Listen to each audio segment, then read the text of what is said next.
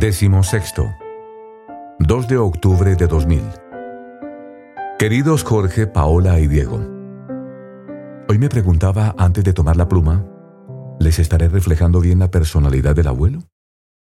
No es tarea fácil. Tenía una personalidad muy rica dentro de su sencillez. Era muy espiritual y muy humano.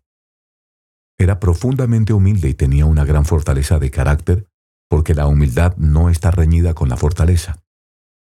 Era audaz y decidido, y al mismo tiempo sereno y prudente. Serio y responsable, con mucho sentido del humor y con una capacidad admirable para reírse de sí mismo. En una ocasión, cuando subía la escalera de un edificio, vio a un anciano que se le acercaba y pensó, ese señor sí que está acabado. Se le ve mal, muy mal. Y se echó a reír al darse cuenta de que era un espejo lo que tenía enfrente.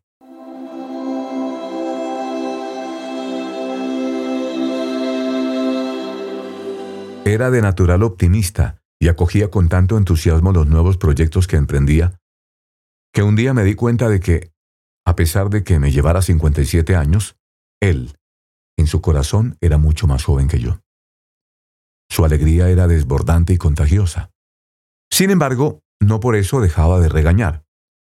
Si tenía que corregir, corregía.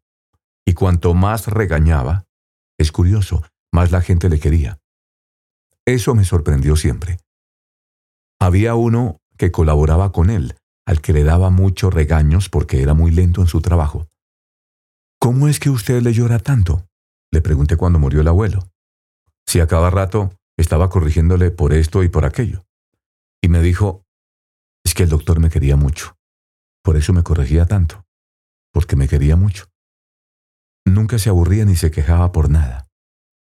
Le daba unos frijoles para comer y le parecían un plato delicioso. Se adaptaba a cualquier circunstancia, cosa rara para un hombre de su edad. Tenía un gran espíritu de trabajo y me costaba sacarle un fin de semana de vacaciones a la granjita. Allí, aunque la iglesia queda bastante lejos, iba todos los días a misa. Eran unos fines de semana deliciosos. Le llevaba en mi moto y nos íbamos a cortar moras a la montaña, a bañarnos al río. Se la pasaba feliz, feliz, aunque al cabo de dos días comenzaba a decirme, ya es mucho tiempo.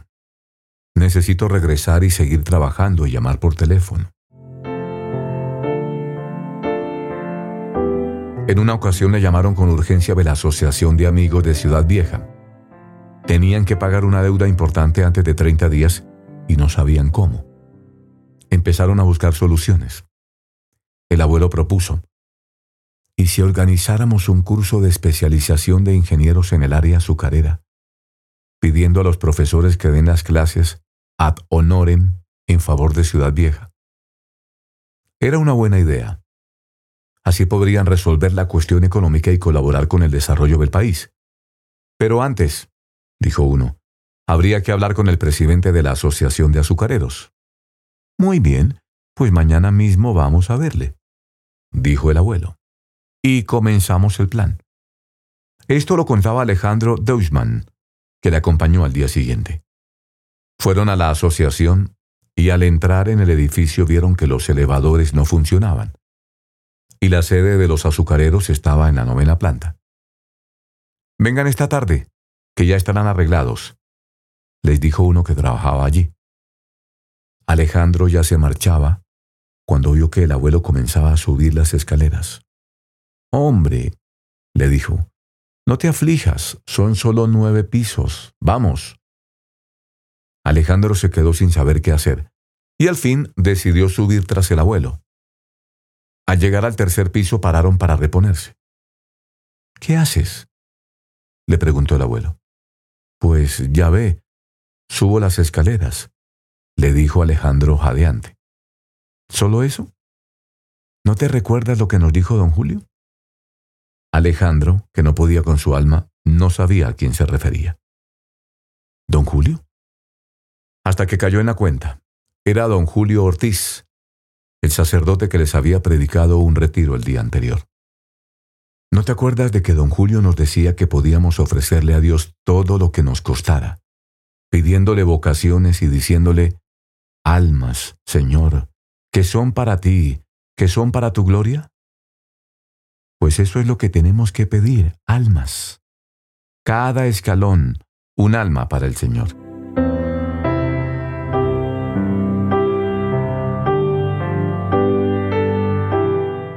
Así fueron subiendo penosamente las nueve plantas.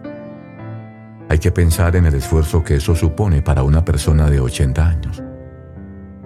Llegó extenuado lo mismo que Alejandro.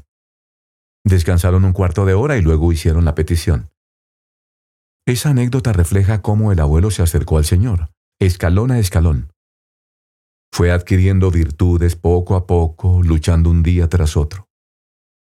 No hubo sucesos espectaculares en su vida.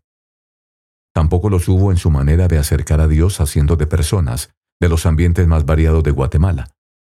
Fue siempre persona a persona, amigo a amigo, escalón a escalón. Cada escalón, un alma para el Señor. Su alma tiraba de su cuerpo. No hay otra explicación para aquella vitalidad desbordante en un anciano.